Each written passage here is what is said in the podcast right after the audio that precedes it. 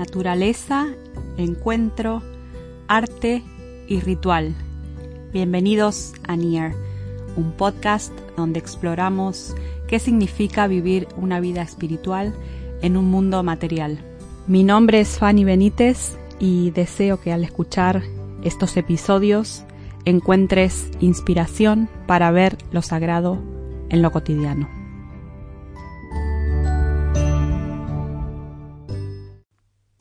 Hola y bienvenidos a Near. El silencio ha sido más largo de lo previsto, pero aquí estoy. Eh, este año el inicio del curso ha demandado más energía de lo habitual, así que eh, me ha costado un poco volver al, a encontrar tiempo para el podcast.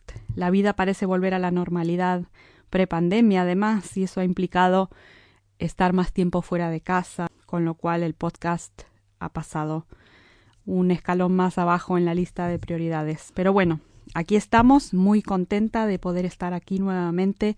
Gracias por tener paciencia, por esperar la temporada 2 del podcast. Gracias por volver, gracias por estar ahí del otro lado. Bueno, este es un episodio sobre Near. Es un episodio sobre naturaleza, encuentro, arte y ritual. Y hoy cuento con un invitado, el primer invitado, un invitado de honor, mi esposo Mariano. Eh, bienvenido y gracias por estar aquí. Hoy vamos a hablar sobre el Camino de Santiago y pensé que él era el, el invitado más adecuado para poder hablar de este tema. Así que bienvenidos. Pero antes de pasar al episodio, quiero contar algunas cosas, algunas novedades. La primera es que este año el Adviento empieza un poco antes, el domingo 28 de noviembre. Así que si estás pensando en utilizar algún, algún recurso para preparar tu corazón, para meditar durante el tiempo de Adviento, para reflexionar, tengo tres materiales que a lo mejor te pueden interesar. El primero es Adviento donde empieza el camino, el primer libro que escribí hace ya varios años. Es un libro de de meditaciones diarias, de reflexiones, para poder ayudarte a preparar tu corazón hacia la celebración de la Navidad. Ahí, bueno, hace dos años condensé la información de, ese libro en un ebook, en un libro digital, en un libro electrónico, resumiendo algunas, eh, resumiendo la mayoría de las reflexiones, pero también añadiendo algunas historias interesantes alrededor del tema de la Navidad. Adviento en casa sería como una es como una versión 2.0 de de Adviento donde empieza el camino. Adviento donde empieza el camino está disponible en Amazon, pero si deseas también una copia dedicada y firmada, puedes hacerlo a través de, de la página web de Fanny at Home, lo mismo con el libro digital, el ebook. Y el tercer recurso es el libro El árbol de GC, celebrando el Adviento en familia. Es un libro como una especie de calendario de Adviento para vivir en familia. Cada día trae una reflexión, una lectura y una actividad para hacer en familia. Y bueno, es realmente una tradición muy bonita que se remonta de desde la Edad Media. El árbol de GC es rastrear la genealogía de Jesús desde la creación del mundo hasta su nacimiento. Y bueno, y nos invita a ser parte de, ese linaje, de esa familia, en la celebración de la Navidad y más allá. La segunda noticia es que está abierta la inscripción para mi curso Mañana empieza hoy. Es un curso online de cuatro semanas. Quizás quieras regalarte esto como regalo de Navidad o regalárselo a alguien, a algún ser querido. Eh, también toda la información está en la página web. Voy a dejar el enlace en el episodio. Es un curso autodirigido de cuatro semanas en el que te propongo diferentes ejercicios de autoconocimiento y también de, puesta en marcha de metas, objetivos, para que puedas vivir una vida por diseño en lugar de por defecto. Greg McKeown, el autor del libro Esencialismo, habla de este concepto de vivir por vivir por diseño en lugar de por defecto. Y, bueno, el, el tema de hoy tiene que ver un poco con ese con el comienzo de ese diseño. Ese momento ocurrió cuando con mi esposo hicimos por primera vez el Camino de Santiago en el año 2007. Así que bueno, sin más preámbulos, hoy tengo como invitado a mi esposo Mariano. Bienvenido, gracias por estar aquí. Hola. Y bueno, para empezar, era un poco presentarte quién, quién eres y qué haces, a qué te dedicas o quién sos y qué haces. Soy Mariano Pineda. Eh, soy el presidente de una asociación cultural que se llama Wandering Monks.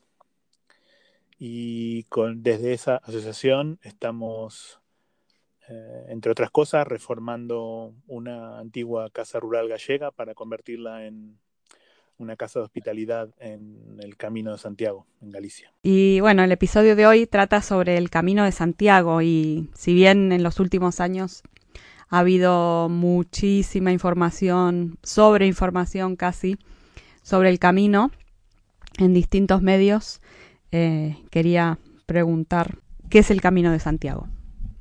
El Camino de Santiago es una ruta de peregrinación que cruza toda Europa y tiene como destino eh, Santiago de Compostela. La tradición dice que eh, los restos del apóstol Santiago fueron trasladados desde eh, el, puerto de Haifa en Palestina hasta lo que es hoy Santiago de Compostela, hace más de mil años.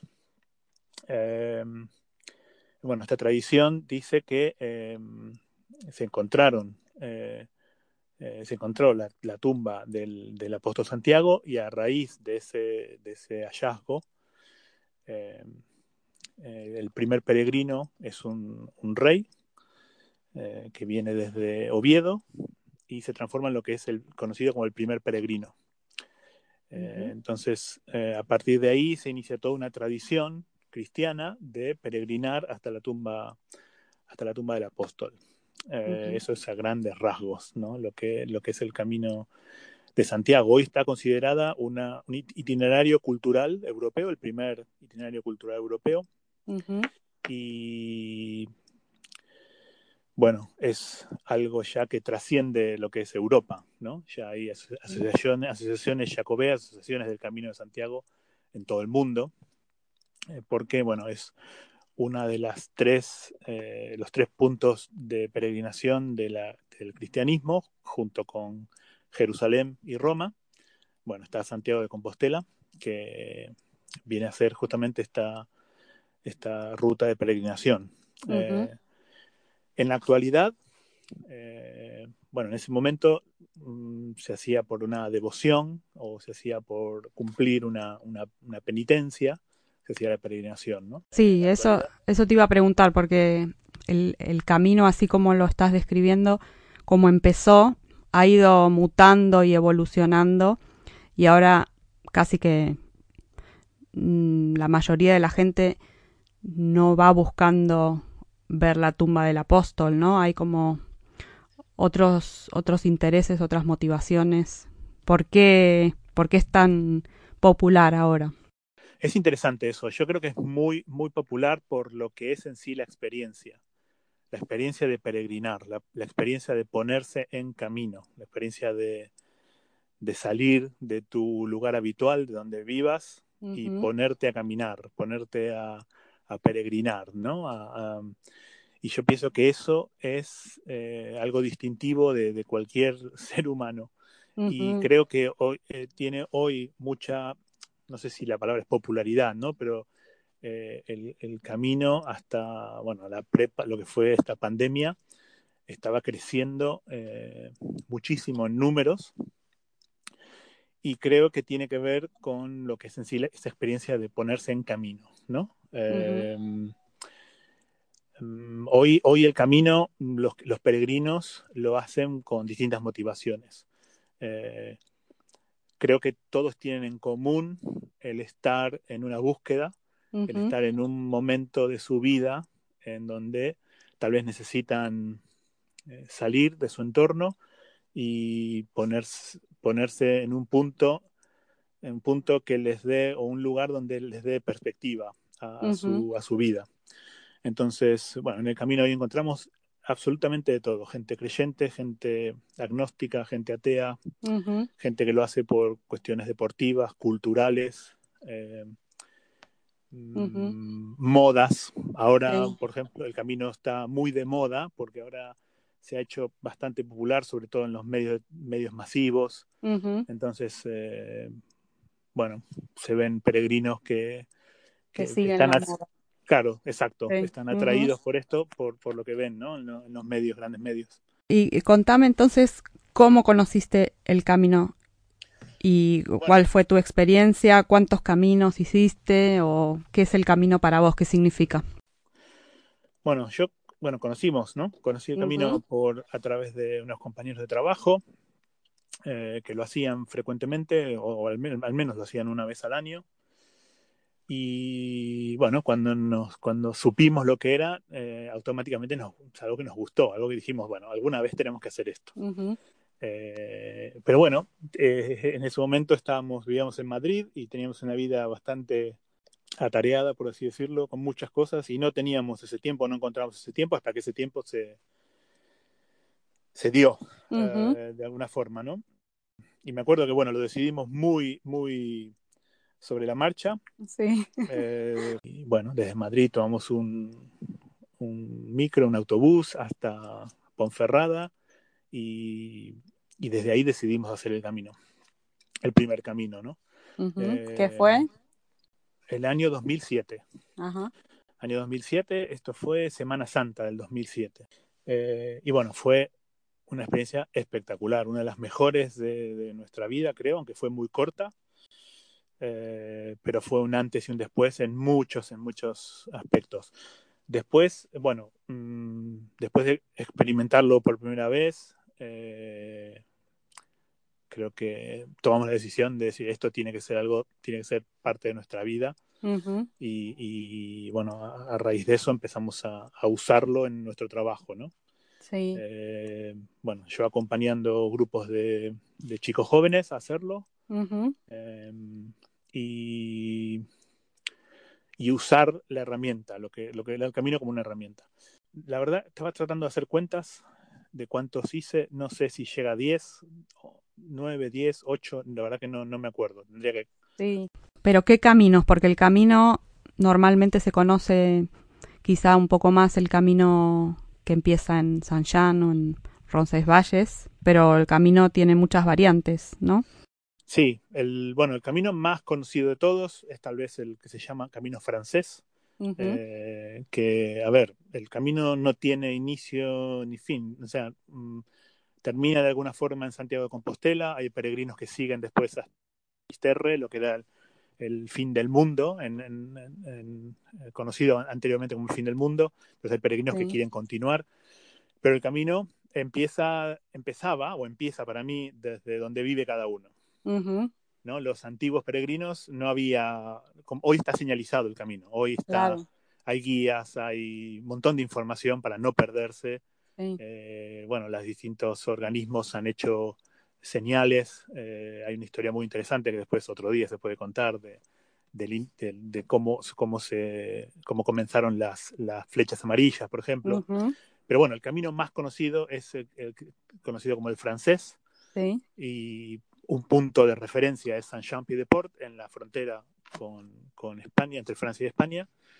Em, después otros caminos son el, primitivo, que se le llama el primer camino, que empieza en, Oviedo. Después está el camino portugués, que empieza en, Lisboa, por ejemplo. El camino inglés empieza en, Ferrol, norte de Galicia, o en A Coruña.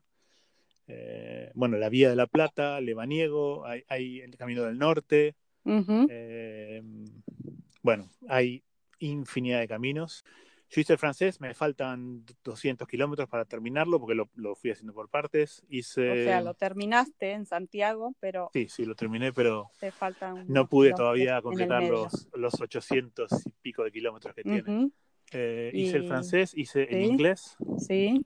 Hice el portugués en familia desde Tui. Eh, y solo eh, también. Lo hice solo desde Porto dos veces. y después también lo que se llama el epílogo, se le llama el epílogo a lo que es ir desde Santiago hasta Fisterra y después Muxía. Eh, que son dos puntos eh, emblemáticos de, lo que es también el Camino de Santiago. La verdad que todos son muy bonitos para, para hacer. Eh. Sí, bueno, te quería preguntar, estamos ahora en el 2021 y por todos lados vemos Jacobeo 2021, Jacobeo, Jacobeo. ¿Qué es esto de Jacobeo? ¿Qué significa? Sí, Jacobeo es el año Jacobeo se le llama al año donde el día de Santiago, que es el 25 de julio, cae en domingo. Entonces, todos los años donde el 25 de julio cae en domingo es un año especial o año santo, año jacobeo. Hay mayor afluencia de peregrinos y, bueno, eh, hay una secuencia de años que no, no me la acuerdo ahora mismo. Porque no es cada cinco años o cada... va cambiando. O sea, ahora estamos en el 21 y nosotros, el jacobeo donde empezamos a, a trabajar como hospitaleros fue el Jacobeo anterior, que fue hace 11 años, 2010. Sí, justo se dio el mayor margen de años entre un Jacobeo y otro, que fueron 11 años. Eh, bueno, ¿y qué es esto de, de ser hospitalero? ¿Qué significa? ¿Cómo, ¿Cómo es tu experiencia?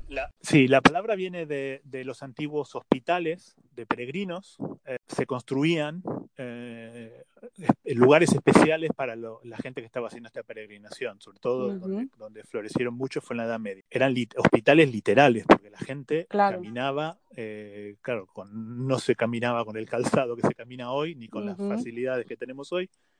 Entonces los peregrinos llegaban eh, realmente muy mal. No solo mal de los pies, venían muchos con enfermedades o con heridas o desnutridos o con hambre. Esto dio lugar a lo que es, eh, bueno, los, antiguos hospitales. hoy se conoce al hospitalero ah, como la persona que eh, lleva adelante un albergue, por ejemplo, un albergue de peregrinos. Es, hay una red de albergues tanto públicos como privados.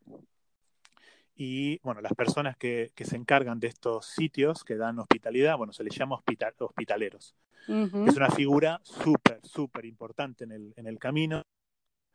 Bueno, se, sobre, se entiende que la peregrinación es una experiencia que uno hace eh, de alguna forma, no es una experiencia turística, ni es una experiencia Em, a ver, por así decirlo, de... No son vacaciones. Exacto, exacto. Eh, obviamente mucha gente durante sus vacaciones toma ese tiempo para hacer el camino, pero, pero la experiencia en sí eh, es una experiencia de, de, tratar de viajar lo más liviano posible, de tratar de, de ir de viajar austeramente, de caminar austeramente. Entonces, bueno, la mayoría de estos hospital, de estos antiguos hospitales obviamente atendían eh, gratuitamente al peregrino. Eh, y bueno, hoy la red de albergues, bueno, hay unos albergues públicos que son realmente muy económicos, que simplemente brindan una hospitalidad muy sobria, que bueno, es un, colchón y una ducha caliente, ¿no? Un, lugar agradable para, para pernoctar. Eh, y bueno, la figura que la persona que lleva estos sitios se les conoce como el hospitalero. Y bueno, nosotros tuvimos esa oportunidad como familia de ser hospitaleros eh, durante la primera experiencia fue en el Jacobeo del 2010. Fue una experiencia mm, impresionante como familia poder ser, ser hospitaleros durante una semana, recibir a los peregrinos, eh, darles una bienvenida, ofrecerles una, una cama, eh, cocinar para ellos una, cena nutritiva y ayudarles a, de alguna forma, procesar la experiencia que estaban viviendo, ¿no? Eh, y bueno, fue, fue muy interesante hacerlo como familia, ¿no? Teníamos en ese momento a Teo y Tomás muy pequeñitos, creo que 18, 18 meses tenían, ¿no? Sí. Después de haber hecho el camino, caminado y después de haber servido como hospitaleros voluntarios, el, el, atractivo del camino cobró más fuerza y el deseo de, de que sea nuestro trabajo, ¿no? Sí, sí, sí. Cuando creo que cuando lo hicimos eh, estábamos en un momento de vida eh, en donde el camino fue una herramienta para darnos cuenta que necesitábamos eh, parar, ¿no? que estábamos muy cansados, estábamos con este síndrome del burnout y... Y en una etapa de, de, duelo también. Sí, una etapa de duelo también muy importante. eh, y bueno, toda una serie de cosas que por lo general uno en el día a día no se da cuenta, ¿no? Tiene que uh -huh. salir y tomar un poco de perspectiva y el camino nos brindó esa perspectiva, ¿no? De darnos cuenta cuán cansados estábamos, cuán dolidos estábamos. Eh, y creo que eso fue lo que fue la experiencia de, eh, de caminar, de ser peregrinos. Uh -huh. Y la experiencia de ser hospitaleros, nos dimos cuenta, creo, ¿eh? que eh, de alguna forma era algo que, que, hacíamos, que hicimos desde muchos años, en otras sí. formas, sí. ¿no? en, otro, en otros contextos, pero hacíamos eso con las personas. Uh -huh. sí. eh, y nos dimos cuenta que, claro, peregrinos somos todos en este mundo. Sí. Eh, y, y, todos estamos en peregrinación, todos vamos uh -huh. caminando, ¿no? Eh, independientemente de dónde vivamos, de dónde sí, seamos. Exactamente. Esto es algo universal. Entonces uh -huh. nos dimos cuenta que, que, la experiencia del albergue, la experiencia de, de recibir a alguien cansado de, de, haber caminado 15, 20, 30 kilómetros durante esa jornada y todo ese proceso, ¿no? Hasta que llega, eh, se, se, ducha, se, se cambia, eh, descansa, ¿no? Eh, bueno, toda sí. esa experiencia era algo que nosotros eh, siempre nos gustó hacer y siempre lo hicimos, sí. de, uh -huh. en otro contexto, ¿no? Pero siempre, siempre, lo hicimos. Y además, bueno, como decías, eh, que la, la peregrinación es universal y que todos los seres humanos estamos en viaje peregrinando por la vida, también el ser hospitalero nos, nos hizo dar cuenta de que la necesidad, la que las necesidades humanas también son universales. Exacto. Sí. Que son las mismas. Todos como seres humanos tenemos las mismas necesidades de las físicas, ¿no? De descansar, de una cama, de una comida, de, de una ducha, no sé, eh, sí. ese tipo de cosas, pero también las necesidades emocionales y espirituales son las mismas. La necesidad de, de ser escuchado y, y de ser amado, de ser recibido, todo eso es nos pasa a todos, está ahí latente y el camino lo hace evidente, ¿no? Claro, exacto. Yo creo que en, esa experiencia de la primera vez que, fuimos hospitaleros, eh, creo que pudimos ser conscientes de, eso. A mí me impactó mucho, eh, por ejemplo, tener momentos, momentos de, de cenar, ¿no? de preparar una cena para 20 personas y, y, y tener en la, en, la, en la, misma mesa realidades tan diferentes, personas uh -huh. de tantas partes del mundo tan diferentes, pero que a la vez eh, eh, ese traje, entre comillas, de peregrino, eh, los hacía todos iguales, nos hacía todos iguales, ¿no? Uh -huh.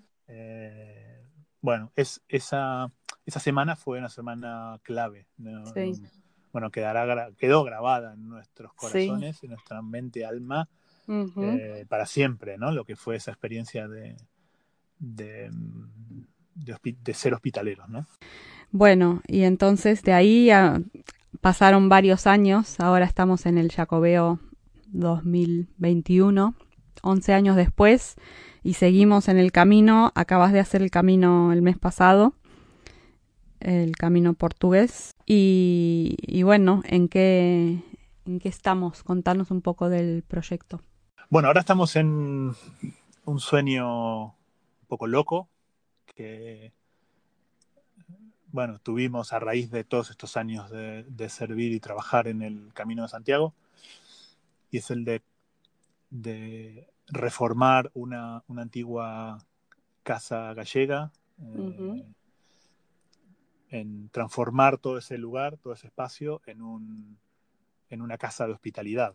Eh, mm, a raíz de trabajar muchos años como hospitaleros en el camino y en distintos formatos, fuimos de alguna forma eh, descubriendo o animándonos también a, plantear, bueno, mm, cuáles son nuestros distintivos como familia, ¿Qué, cuáles son aquellas eh, cosas que, que, tenemos como familia y que nos gusta compartir con otros. Sí. Entonces, bueno, a raíz de eso mm, se fue formando un poco esta idea de poder, de poder crear, crear algo en el Camino de Santiago que, que de alguna forma refleje lo que, lo que somos, ¿no? A mí me parece que cada vez más eh, el camino eh, está perdiendo de alguna forma esa esencia de, de lo slow, ¿no? De, mm. de ir más despacio, de, de, no correr. Entonces, esto que estamos ahora creando, eh, bueno, tiene que ver con eso. Tiene que ¿Cómo se llama? Bueno, se llama eh, Casa de Pan. Sí. Es una casa de más de 200 años. Estamos tratando de hacer las cuentas con los vecinos. Sí. Deben, deben dar más de 230 años. bueno, estamos reformándola para crear una, una, casa de hospitalidad. Para ofrecer no solo la hospitalidad, sino también ese acompañamiento, ¿no? Y o el, el tiempo y el espacio para poder eh, detenerse y pararse a pensar y reconducir tal vez, o no sé, hacerse preguntas. Sí, sí, sí, Es, ofrecer un, un espacio es un privilegio poder estar en un lugar en contacto con la naturaleza. Eso es otra cosa que el camino que el camino regala, ¿no? El, el contacto profundo con la naturaleza. Sí. Bueno, esa era otra de mis preguntas, porque este es un episodio de Near, de los cuatro elementos del podcast Naturaleza, Encuentro, Arte y Ritual. Entonces, ¿por qué crees que el camino es las cuatro? Bueno, una me lo estabas diciendo ahora, lo de la naturaleza. El contacto con, la naturaleza, ¿no? Uno, uno, uno se despierta a la mañana, desayuna, si, si en el lugar puede desayunar, si no desayuna más adelante, pero uno básicamente eh, transporta su mochila y camina, ¿no? Entonces ese, ese caminar se da por, por senderos, por bosques, por lugares espectaculares. Eh, y, el contacto con la naturaleza, el contacto con el cambio, ¿no? El cambio de lo que es la, mañana, los cambios de los colores, bueno, es, es realmente impresionante. ¿Encuentro? Encuentro. Bueno, el encuentro, el encuentro creo que se da en, en varios aspectos, ¿no? El encuentro de uno con, con uno mismo, eh, el encuentro de uno con, con, los demás, ¿no? Con, con, otros peregrinos, con hospitaleros, con, con la gente en la ciudad, cuando el camino atraviesa una ciudad o un pequeño pueblo. Eh, el encuentro es realmente es espectacular, es, es sobrenatural, yo creo. ¿no? Eh, yo creo que hemos tenido los encuentros y las conversaciones más profundas que hemos podido tener con gente de Latvia o de Japón o de cualquier sitio, cualquier, casi cualquier país. Eh, y realmente es, es, realmente impresionante lo, lo del encuentro, ¿no? Y, y encuentro también con, con, la misma naturaleza, ¿no? Con otros seres vivos, con cosas que al ir más despacio vas conectando con lo que hemos perdido de ese contacto con la naturaleza y también con, con lo trascendente, ¿no? Llama, mucha gente lo llama Dios, pero otras personas eh, lo llaman de otra manera o no se sienten cómodos con la palabra Dios, pero hay un encuentro con lo trascendente y con lo que es más allá de lo material, ¿no? Sí, exacto. Eh, creo que el, el, hecho de, de caminar eh, esto lo hablaba hace un par de semanas con, con dos peregrinos, un chico de Italia y, una chica de Estados Unidos. Eh, ellos lo hacían desde Lisboa. Entonces llega un momento en el que los dos primeros días son duros a nivel físico, pero una vez al tercer y cuarto día ya el cuerpo solo pide, pide caminar, ¿no? Sí. Querés caminar. Pero eso también iba a decir, el, el encuentro también con el dolor, con tu propio dolor el dolor físico, pero también eh, te enfrenta a, tus, a tus propios fantasmas o, miedos o situaciones dolorosas de tu vida, ¿no? Sí, y, este, el encuentro con, con, con, otras personas, ¿no? Te hace a esto, te hace reflexionar sobre qué es lo que realmente ellos, ellos, ellos estaban en un proceso de pensar qué es lo que realmente necesito, ¿no? y uno, y uno, uno cuando empieza peregrino se da cuenta, en los días de peregrinación que va caminando, uno se da cuenta que, necesitamos muy pocas cosas, ¿no? Que tenemos una mochila con un par de mudas de ropa y, solamente estamos buscando un desayuno, una comida y, una cama y un techo donde dormir y nada más. Entonces, la sucesión de días de, ir peregrinando hace que uno se vaya soltando de, un montón de cosas. Hay, hay, hay, un puesto de correos muy famoso, creo que está en Pamplona, que es el que el puesto de correos más emblemático del mundo por la cantidad de tonterías que manda a todo el planeta de peregrinos que al segundo o tercer jornada se dan cuenta que trajeron de más, ¿no? Trajeron muchísimas cosas en su mochila que no necesitan. Y esto un poco se traslada también a, cuando, a esto de ir caminando y pensando un poco nuestra vida, ¿no? Esto cuando hablamos del encuentro. Ir soltando, sí, sí, sí. También eh, muchas experiencias de perdón que hemos escuchado de otros peregrinos. Bueno, de nosotros mismos, pero de que van cargando, algunos literalmente van cargando piedras con los temas que tienen por, por sanar y en, en determinado momento, cuando están listos, dejan esa piedra como símbolo de, sí, ya está, ya me solté de esta carga, de este perdón o de esta culpa o de lo que sea, y, siguen caminando más, más ligeros de peso. Sí. Arte, bueno, arte, eh, yo no creo que haya un, un, museo más espectacular que el propio Camino de Santiago, ¿no? Eh, porque, bueno, uno pasa por, por lugares fantásticos, ¿no? Entonces uno puede, eh, para mí, bueno, la, naturaleza, ¿no? Es el arte tal vez por excelencia. Sí, pero bueno, también hay arte humano, de hecho es patrimonio mundial de la humanidad el camino. Exacto. Entonces eh, hay, hay un arte humano en un montón de, bueno, sobre todo en la arquitectura, ¿no? Pero también... sí, sí, también hay otros, otros ejemplos en la arquitectura, bueno, de, de las, las pequeñas ermitas, iglesias, catedrales y un montón de, de edificios cruceros y tantas cosas que, que, vemos a lo largo del camino, puentes, eh, muchas cosas. Pero también hay incluso artistas que van haciendo el camino, ¿no?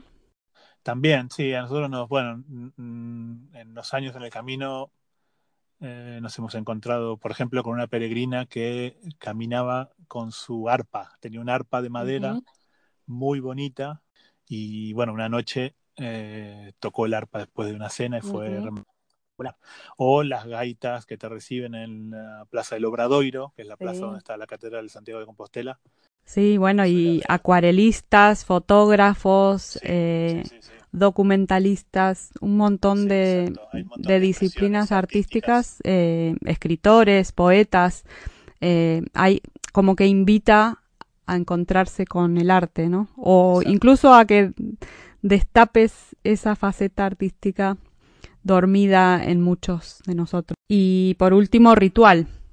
Sí, el ritual, eh, creo que el, cada jornada del camino, el, el peregrino se dé cuenta o no, está en ese ritual de, despertarse, de prepararse, de caminar, de, la misma búsqueda. El, el bueno, toda la jornada es un poco un, un ritual, ¿no? Pero ¿Cómo sería un día típico? Mi día típico es, empieza sobre las 6 de la mañana y por lo general me gusta, a mí me gusta despertarme eh, antes del amanecer, ¿no? Entonces, eh, preparar la mochila, la mochila tiene que ir bien, tiene que ir bien. Sí.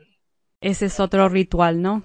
Y bueno, en mi caso, gente que no puede salir sin desayunar, entonces, tal vez el desayuno, tal vez un, preparar, bueno, eh, hacer una pequeña oración, o para otros es preparar, bueno, cuánto quiero caminar hoy, hasta dónde quiero llegar y nada, es ponerse a, ponerse a caminar. A mí personalmente me gusta ir a los mercados del, de los pueblitos, que por lo general si están abiertos, bueno, pedirle a, alguien que te haga un sándwich o parar para comer, muy, muy sencillo. Eh, a mí personalmente me gusta caminar hasta la, o sea, si empiezo a las seis y media de la mañana, me gusta caminar hasta la una, dos como mucho. y eso depende mucho de los kilómetros que, uno quiere hacer cada día. Claro, sí, sí, y si hay si hay lugar para quedar en, esa distancia o no. Entonces, una vez llegar, eh, yo necesito sí o sí ducharme. Eh, da lo mismo agua fría, caliente, pero la ducha. Y después, eh, tal vez escribir, un, hacer un diario, un journal.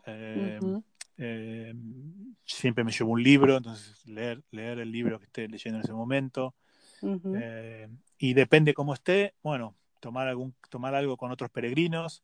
Durante las jornadas uno va encontrándose con las mismas personas día sí, día no. Entonces, eh, bueno, uno elige también si, si tal vez quiere caminar con otros, bueno, se puede unir esa jornada para caminar con otros, o si en algún momento uno quiere estar solo.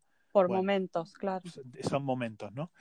Y bueno, básicamente después buscar un, lugar para cenar y después a dormir temprano, sí, a dormir, a ver, cualquier albergue, eh, la hora de silencio es a las como muy tarde, 10 de la noche. Y al otro día vuelta a empezar más o menos con el mismo ritmo. Podemos hacer ciertos rituales que para, para nosotros como peregrinos son importantes, pero también el camino tiene mucho de impredecible, ¿no? Exacto, porque, a ver, esto es interesante.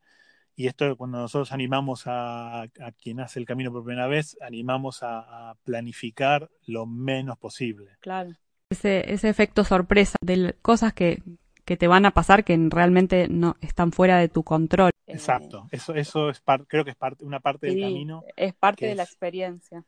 Que es eh, una de las mejores partes del camino y, claro, uno no lo puede, no, no, es algo que no puede prever. Pero bueno, volviendo a los rituales, también hay unos rituales de, de cada día y según cada persona o cada grupo, pero también hay unos rituales del, principio y del final, ¿no? O en la misma iglesia de San Jean de Pied-de-Port se habla de ponerse el hábito, ¿no? Como el monje que se pone su hábito y en ese momento cobra esa identidad, el peregrino se pone un, hábito que es la mochila. Exacto, sí. La, hay, hay, varias cosas que, que, hacen a este ritual, ¿no? Uno es, bueno, hay una credencial que, que, que acredita a la persona que la posee, a que, a que está haciendo la peregrinación, y esa credencial da eh, eh, la opción de poder usar los albergues públicos, ¿no? Eh, que son de pago, pero es un, precio mm, simbólico, yo creo, ¿no? Muy asequible. Después está, bueno, la, la, vieira, ¿no? La, la, vieira que es, el símbolo de, los peregrinos y, bueno, portar esa vieira es eh, para, bueno, el común de la gente aquí, eh, uno ve a alguien caminando con una mochila y una vieja y automáticamente sabe, que esa persona es, peregrino, ¿no? Entonces, eh, son de esos pequeños símbolos que, hacen a que, bueno, uno, uno, mm, uno asume su, su, condición de peregrino y también facilita a otros a que, a que, a que lo identifiquen. A que lo identifiquen. Y después, al final, eh, hay también otros rituales. Cuando uno llega a Santiago, pasa algo.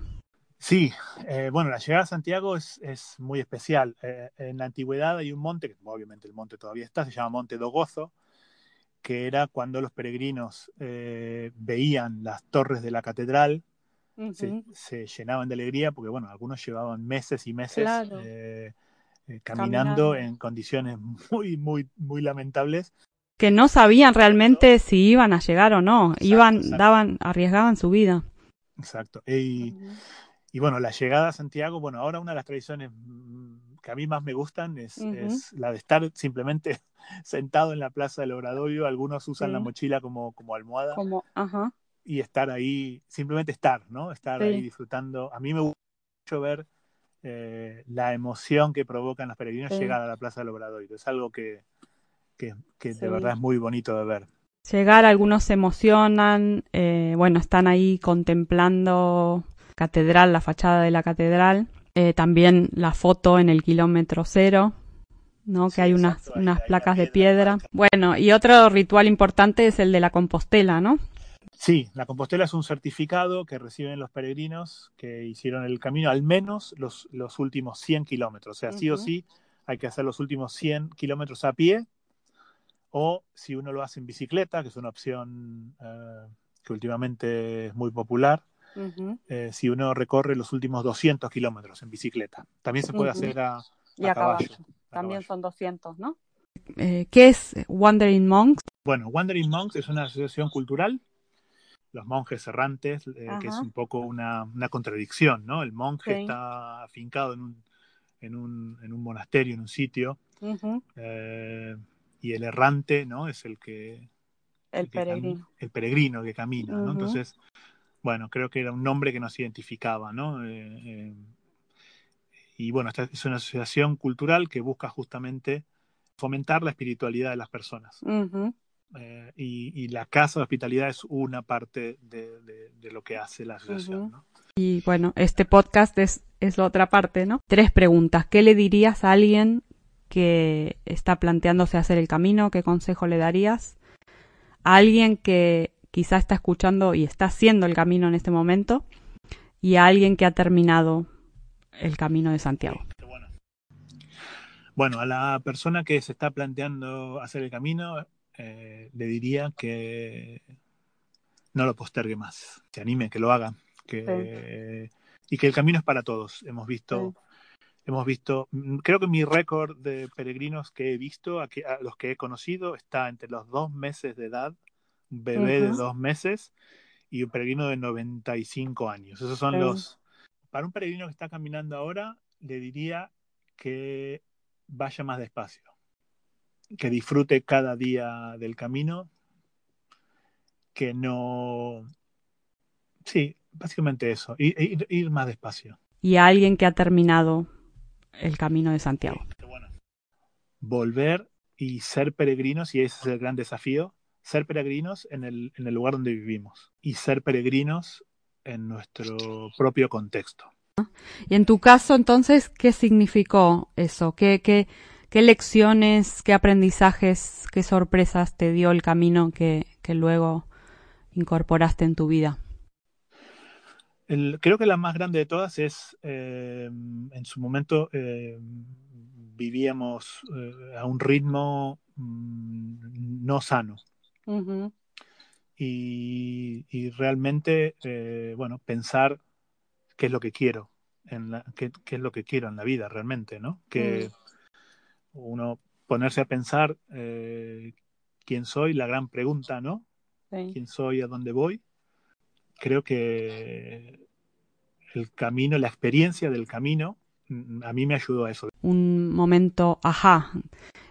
entonces, en nuestro caso fue el camino, para otros fue, eh, no sé, un cambio de trabajo, una enfermedad o alguna crisis, ¿no? Crisis vital. Sí.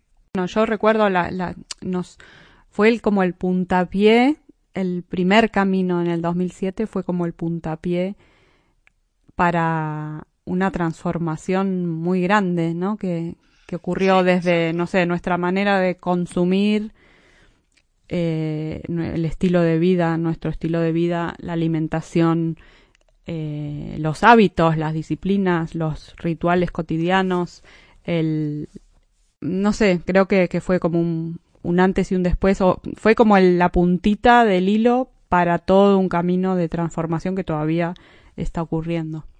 Exacto, sí. Bueno, muchísimas gracias por este tiempo. Gracias por, pues creo que da para más porque hay, el tema del camino es muy amplio. Eh, tal vez si aceptas la invitación, repetimos. Muchas gracias por haber escuchado, deseo que haya sido de inspiración. Near es una producción de Wandering Monks, una asociación cultural con el propósito de fomentar el desarrollo espiritual de todas las personas. Si te ha gustado, no olvides dejar una valoración y una reseña en Apple Podcasts y suscribirte a tu plataforma favorita para recibir notificaciones de nuevos episodios.